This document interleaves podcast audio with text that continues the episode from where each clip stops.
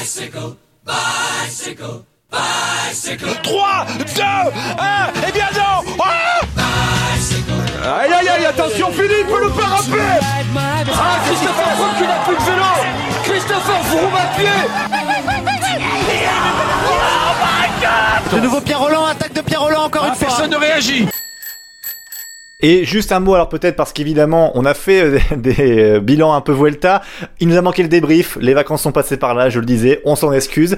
Et ben, on va en parler maintenant. Un peu plus court, un peu plus condensé, évidemment.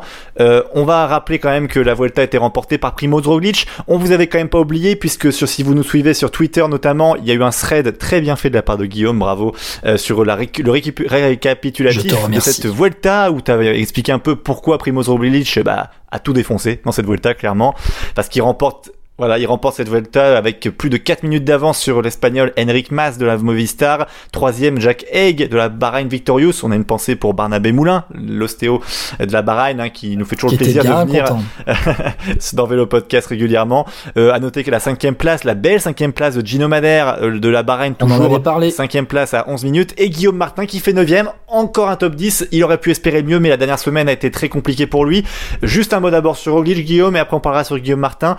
Primoz Roglic, bah c'était juste le plus fort, il n'y avait pas de concurrence, même Bernal finit à 13 minutes, euh, sixième. Ouais, après euh, Primoz Roglic, c'est la Vuelta, t'as l'impression que c'est le grand tour qui est dessiné euh, à sa convenance sur des profils plutôt puncher. Après, quand tu décortiques un petit peu sa victoire, et je reviens sur le thread qui a été fait sur Twitter, au final, sur ces 4 minutes 42, euh, sur ces 4 minutes 42 euh, devant Henrik Mas, ben il y a plus de 2 minutes déjà dans l'exercice chronométré, avec notamment le, le la dernière étape à Saint-Jacques de Compostelle où il rattrape tout simplement Henrik Mas et le dépasse dans les derniers hectomètres.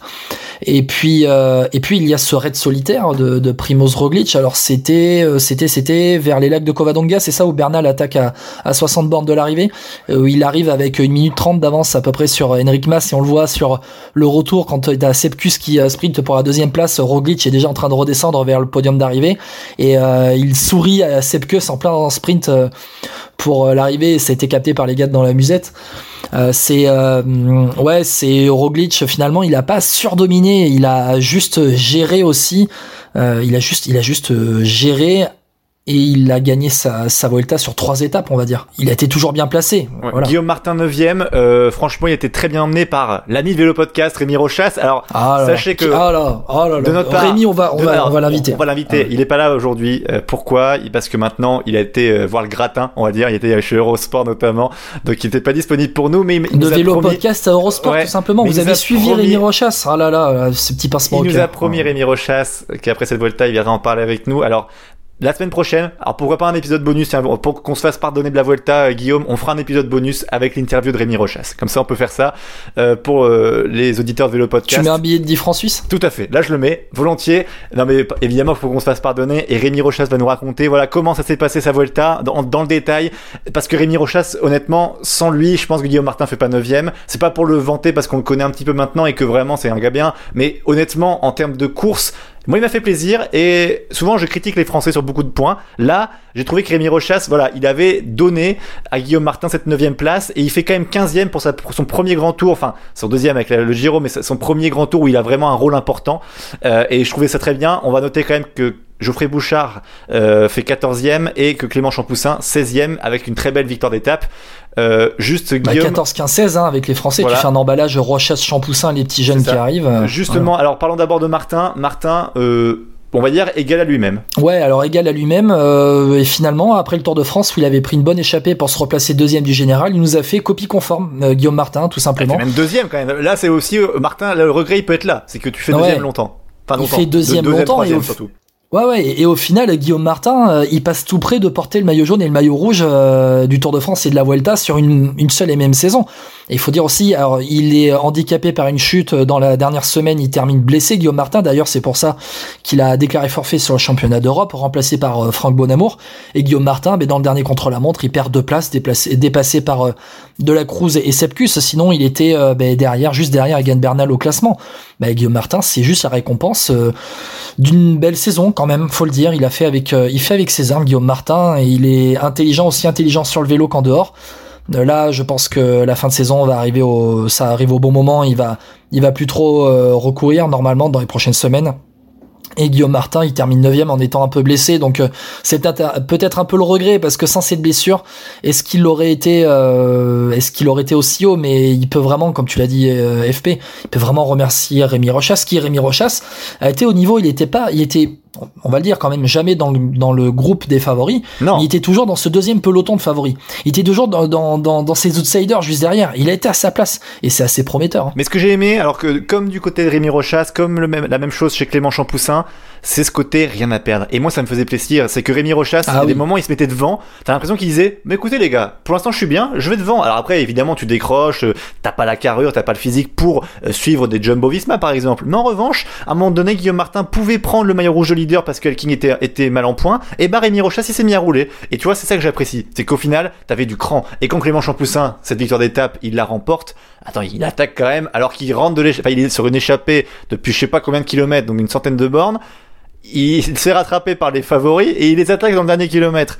T'appelles ça comment? Moi j'appelle ça vraiment la classe parce que franchement, Clément Champoussin, sa victoire, il va la chercher au bout du bout et tu sens que ce gamin, il a une capacité assez importante en punch et il faudrait peut-être plus qu'il axe là-dessus que forcément les grands tours. Je sais que on parle de Julien Jordi et même Goubert qui veulent vraiment l'amener vers les courses d'une semaine.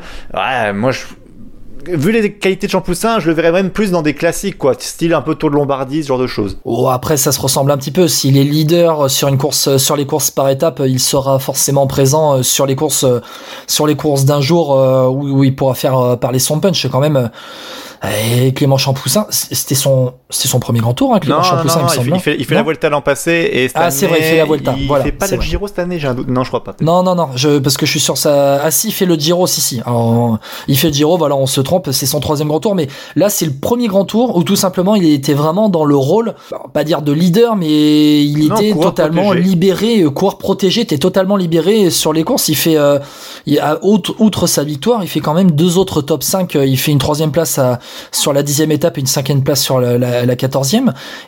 Il était très intelligent et son profil de vététiste, euh, ben, ça s'est vu tout simplement sur euh, sur cette euh, Vuelta où franchement, ouais, il- moi j'explose hein, quand je vois attaquer. Et en plus, tu vois que personne ne suit derrière. Il attaque vraiment au meilleur des moments, c'est-à-dire que Ah oui. au, au milieu du public, là où les favoris se regardent, euh, où les gars savent qu'ils vont plus pouvoir euh, faire tomber euh, Roglic.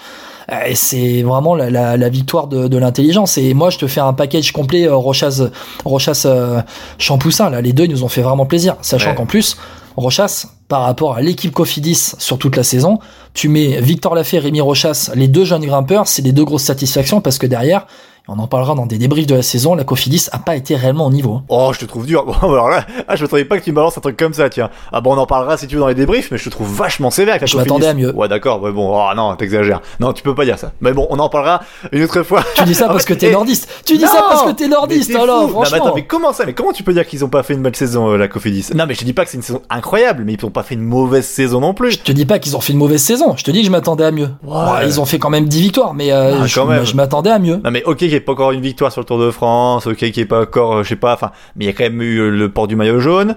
Euh, T'as quand même Guillaume Martin qui fait, euh, attends, il fait combien sur le Tour? Non, tu mets un blanc, mais je sais qu'il donc il fait top 10 Vuelta, il fait top 10 sur le tour, il fait 8ème sur le tour. 8 sur le Tour, voilà.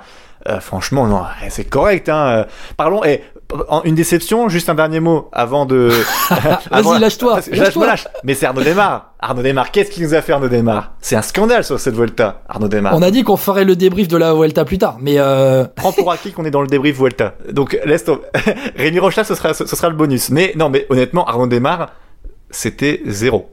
Mais je pense que même en dessous de zéro, tu pouvais mettre une note à Arnaud Des- Arnaud Desmar. Parce que, non mais c'est honteux quand tu vois les- le tableau des sprinters et ce qu'il fait. Mais attends, et en plus c'est le pire, c'est que même sur les courses, tu vois, c'est comme pas comme s'il sprintait, il se faisait avoir parce que bah il était moins fort physiquement, ça arrive.